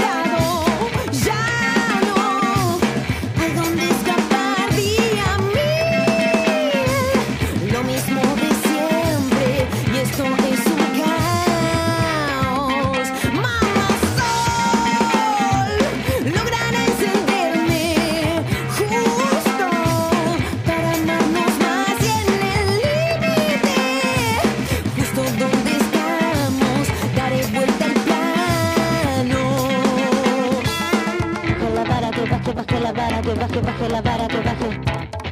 Con la vara que baje, baje la vara, que baje, baje la vara, que baje. Con la vara que baje, baje la vara, que baje, baje la vara, que baje. La vara que baje, baje la vara, que baje, baje la vara, que baje.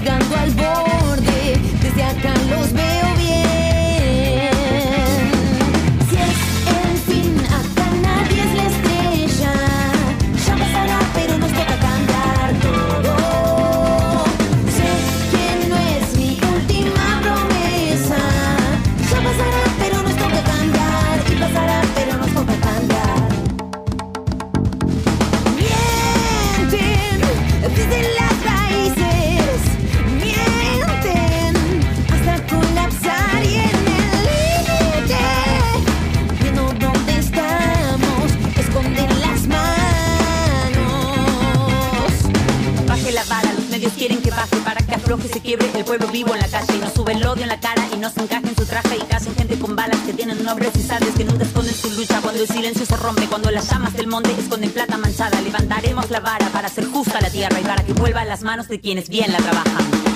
No ves nadie es la estrella.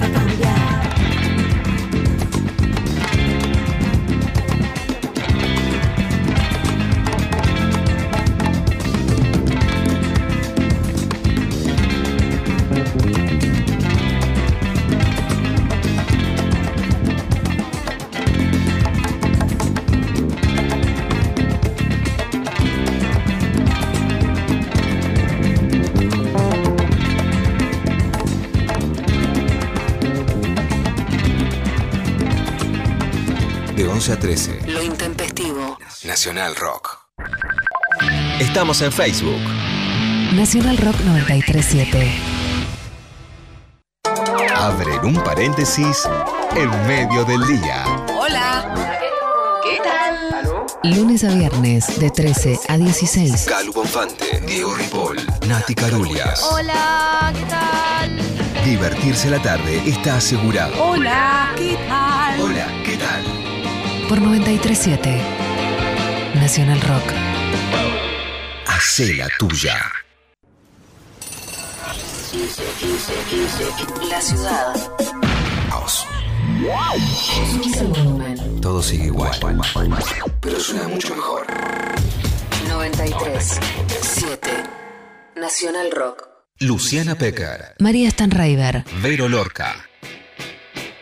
Bueno, muy bien. eh, repetimos la grieta del día de la fecha. Estamos haciendo sidra versus champán. La verdad que está picado, está difícil, eh, todos muy, me parece que es muy apasionados. eh, se viene fin de año, ya estamos todos pensando qué vamos a beber, qué vamos, con qué vamos a brindar. Entonces está full. Creo que ya estamos brindando, ya estamos bebiendo.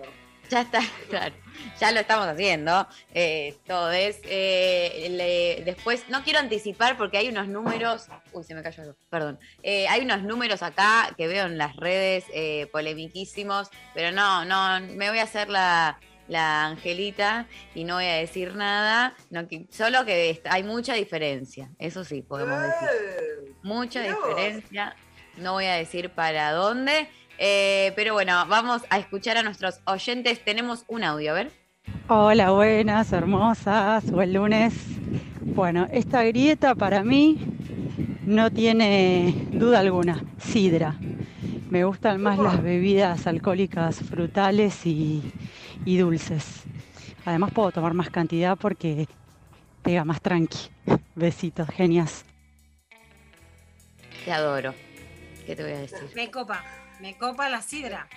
Apasionada. Viste igual todo lo que habló Alicia sobre el champán en Francia, en el campo, cómo brindaron con Ariana cuando se aprobó el aborto, me morí con Sí, la grieta como jugó a favor, obviamente, desde Francia con la burbuja. Sí, bueno, pero imagínate, champán francés, allá en el medio de la campiña, ¿entendés? Exacto. Una, belle- una belleza.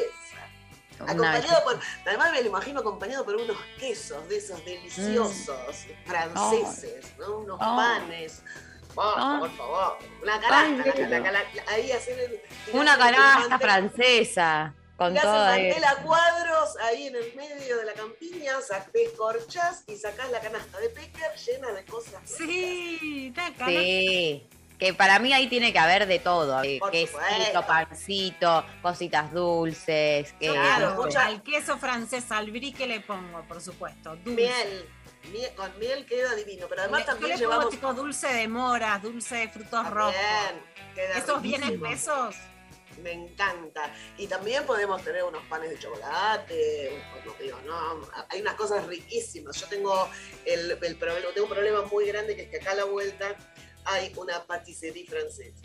Uh, Y apa. sí, cada vez que voy por un pancito, digo, no, me voy a llevar solo un pancito de aceitunas y termino con dame eso, eso, eso, una croissant, el coso. Tengo acá. Qué bien que va el pan de aceitunas. A mí, cada vez que Ah, me preguntan sanguchito tipo mozzarella, que yo, ¿con qué pan? Y si tienen pan de aceitunas, uh, No, Bueno, una, una rebanada de un, un pan de aceitunas con un brie, un camembert arriba, con un poquito de frutos del bosque, como decías vos, y descorchás un buen champán o una sidra, ¿por qué no? No lo puedo creer, tengo me saliva en la boca, o sea, se me acumuló cantidades eh, de saliva eh, interesantes. Eh, después de escuchar todo esto, quiero urgente una canasta con todo, con todo, por favor. Este, bueno, muy bien, 11 39 39 88 88, seguimos recibiendo sus mensajes y nos vamos a escuchar a los babasónicos patinador sagrado.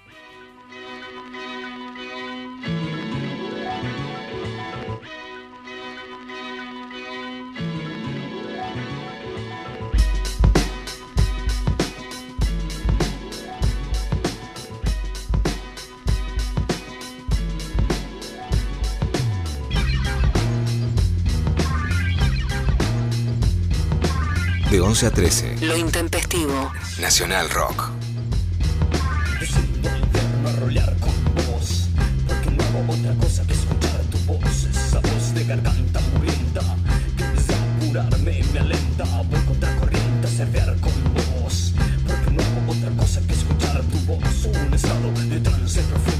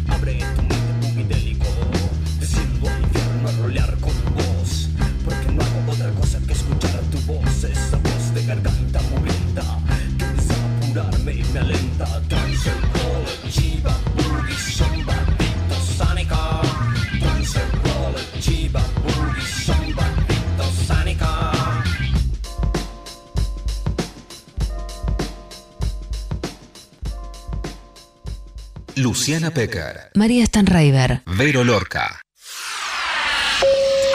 Quédate con quien mejor te dé las buenas tardes. Hola. Hola, ¿qué tal? Diego Ripoll. Calu Bonfante. Natalia Carolias. De 13 a 16. Hola, ¿qué tal? 937. Nacional Rock.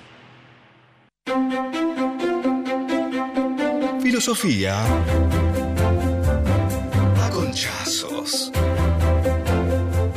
Lorca. Bueno, muy bien. Arranca uno, filosofía con chazos. ¿Cómo extrañé esta sección? Arranca, qué linda que sos. Arranca un nuevo Filosofía Chazos que tiene que ver con el tema del día, con la grieta, con los encuentros, con los festejos, con los brindis, porque sí, porque hay que celebrar. Celebra la vida, festejen como quieran. Me encanta esto de. A mí me gusta diciembre, me gusta el olor a jazmines y el, y el brindis y el festejo. Así que traje una oda al festejo. La vida debe ser vivida como un juego. Me parece que es una gran frase para arrancar diciembre, entregarse al juego. Y es así. Y ahora voy. Las fiestas me divierten, me gusta, soy fiestera. Festejo en la mesa y después en la catrera. Yo como a lo loco y brindo con fresita, pero después me gusta que me froten la cuevita. No todo es comer y beber en esta fecha. Animate a terminar con un turrón entre las tetas. Y cerramos diciendo, la vida es una sola, al goce yo me entrego, ponémela en Navidad y sacámela en Año Nuevo. ¡Bravo! Poesía pura en este Filosofía con Chazos, inaugurando el mes de los festejos. Gracias, Vero, qué, eh, eh, qué hermoso eh, todo. Eh, les cuento Muy, que acá pro- muy profundo. profundí, hoy nos vamos reflexionando, ¿viste? profundo, Como dándole vueltas. Voy a estar toda, toda la tarde dándole vueltas. Sobre todo en la parte del final, tengo que ver ahí como Pero además ahí tenías toda la caja navideña, el turrón entre las tetas, el fresita, el coso, toda la caja navideña, bueno, a festejar. A Troden, a Troden eh, a full, más vale. Este, bueno, gracias, Vero, por este filosofía a conchazos para que reflexionemos todos en nuestras casas qué hacer con nuestra cajita navideña. Eh, vamos, eh, se viene la última parte del programa del día de hoy. Tenemos más mensajes, tenemos los, los porcentajes ahí, las votaciones, la grieta se está por dirimir últimos minutos para que nos manden entonces de qué lado de la grieta se posicionan, de la sidra del champán, 11 3939 8888, eh, arroba el intempestivo en redes sociales y nos vamos a escuchar a Woz con Ricardo Mollo haciendo culpa.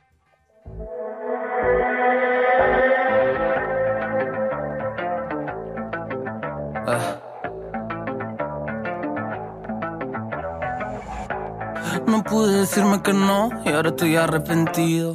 Vuelvo a sentir el sabor de haber perdido conmigo. Te invito a que demos una vuelta y entiendas eso que me tiene cautivo. Mira los demonios que habitan mi cuarto con lo que día a día convivo. No sé cómo hacer. eh. La vida me late y busco lo primero que sacie mi ser.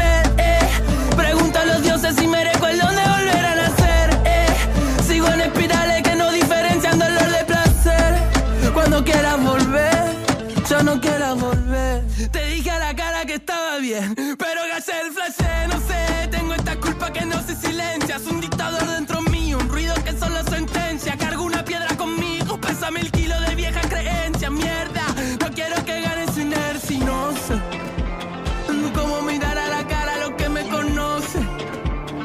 Somos corderos vestidos de lobos feroces. No sé, demasiadas poses. Sin fe todo se descoce, lo sé. Se apagan las luces y nada nos sale tan bien. Vuelvo a la culpa de siempre. Vuelvo a mirarle la cara a la muerte.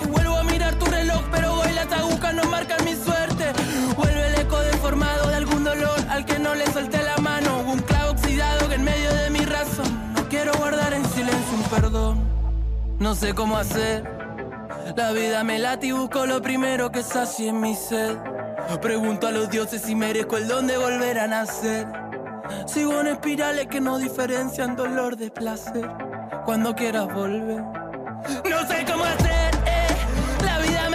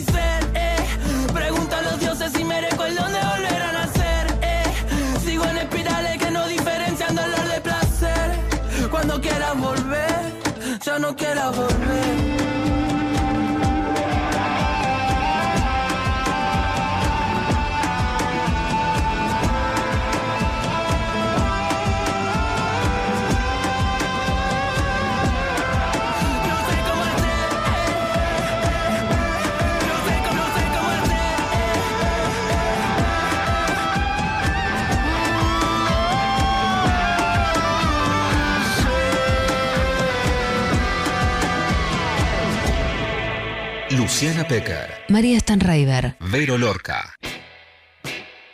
Bueno, muy bien. eh, últimos minutos de este lunes. Oh. No, que no se termine. Pero, hace algo, Verónica. Lo bien que la pasamos, lo bien que la pasamos los lunes. Ay, es tremendo, porque aparte, y, y gracias, gracias a Diosito, ¿no? Gracias a Dios que los lunes, porque la verdad es que si no, el lunes siendo el, tan un horror en general. eh, Sí, sí. Me salvó todo el año, la verdad, que estén, que estén acá. Totalmente. Yo el domingo, mi domingo anoche fue, pero un domingo del horror. Ay, no, Sí, bueno, eh, lunes aquí- todo bien. Re domingo.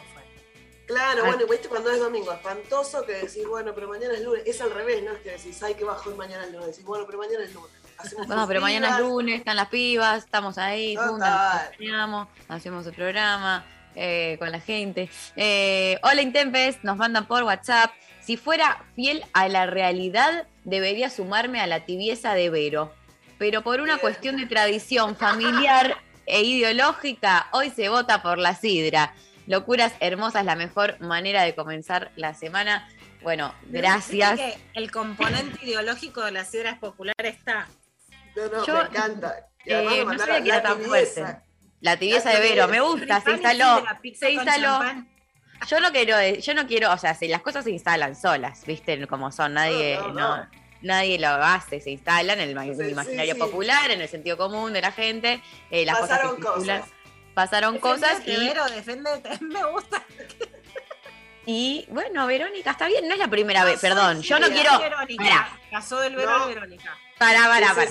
sí, Yo ya quiero decir una cosa, una cosita más. Eh, yo no quiero hacer eh, la fa- el famoso carpetazo, ni eh, lo de la cuestión así más del archivo, pero no es la primera vez que Vero Lorca en este programa se pone en esta posición tibia y no elige y va en contra de su propia propuesta de. Greta. No, no es así, porque no es que no elijo, sino que elijo alguna que otra vez cerrar la grieta, que me parece importante. Hay que cerrar la grieta por el bien común, y el bien común en este momento es la burbuja. No se mancha, se bebe de todo. ¿Quién te identifica más? Por el centro, digamos, Teneman, 7K, Mario O'Donnell. No, no voy a dar definiciones, me voy a mantener bien en el centro. El colmo del, del- del centro, El ¿no? colmo del colmo, claro. sí. Bueno, ojalá, eh, no, a ver, no, ojalá que las gretas que nos quedan, eh, yo te pido un, Ah, un poquito más de, de, bueno, de compromiso y de definición. ¿Qué Eh, querés, grieta? ¿Qué grieta te falta? Ah, Esa, ojo. Que te uy, no lo pensé, me agarrás desprevenida. Ah, viste, pensaba que yo no te podía correr por izquierda. Puede ser un tibios contra no tibios, ¿viste? Como algo de, de bueno, podemos ver. eh, Acá, acá si hay algo que no somos tibias. No, sí, Claro, no. puede ser mesa de Navidad, esquivar el conflicto o pudrirla. Esa, esa grieta te propongo. Bien. Eh, interesante. perfecto. Interesante, Interesante, pueden surgir cosas muy interesantes de ahí. Los, eh, los componedores versus o los Revolucionarios. los boludos, fingir demencia, Fingir pudrirla. demencia, fingir demencia, pudrirla. Bueno, veremos. Entonces, eh, por lo pronto, la grita de hoy eh, fue, eh, bueno, les cuento, eh, tanto en Twitter como en Instagram, la Sidra arrasó completamente. 73% contra 27 en Instagram, 86,7 en Twitter versus eh, 13,3 eh, del champán. Así que ganador total de esta grieta, eh, la Sidra, una Campop ahí. eh, ¿no? Voy a tener que decir lo siguiente, como vos perdiste, me tuviste que salir a pelear a mí por tibia, ¿te das cuenta, no? Que no te bancás, y como no te bancás a decir, ay, mira, yo elegí mi parte, ¿no? me saliste a correr a mí. Tremendo. Solo eso, señor juez. No, es Eh, bastante. No es solo eso, no lo minimices porque dijiste bastante. No, no voy a dar más declaraciones a partir de ahora. No llamas, Eh. no llamas para felicitar a las 11 de la noche. No, ¿qué, ¿qué voy a llamar para felicitar? No, menos ca- 13%, o sea, eh, contra 80 87, escúchame, No, no. Puede, no puede bancar la derrota de ninguna manera. Voy a fingir demencia. Eh, no, no, acepto la derrota. Vamos a trabajar para la próxima semana eh, mejor y vamos a salir a las calles a convocar y a, bueno, eh, redoblar esfuerzos. Eh, dicho todo esto, agradecemos al pueblo. agradecemos eh, a todo el equipo por hacer posible este lunes intempestivo. Gracias a Eva Díaz, a Mariana Collante, también a Maxi y a Bere que nos estuvieron operando técnicamente. Lula, nos reencontramos eh, mañana. Nos reencontramos mañana. Un beso muy, muy grande. Tengo, eh, hay ganadora del libro, eh, claro que sí, de Alicia Dujovne Ortiz. Estamos sorteando Cronista de Dos Mundos. Se lo lleva Jazmín, que nos mandó su audio muy comprometido a favor de la sidra. Bueno, eh, para ella va el libro. Ahí la producción se está contactando. Eh, Vero, te mando un beso enorme. Las amo. Gracias por tanto. Gracias a todas, gracias a todos por estar también del otro lado. Nos reencontramos mañana con mucho más lo intempestivo y nos vamos escuchando esta canción que me encanta de los Beatles, Eleanor Rigby, para cerrar este lunes. Un beso para todos. Adiós.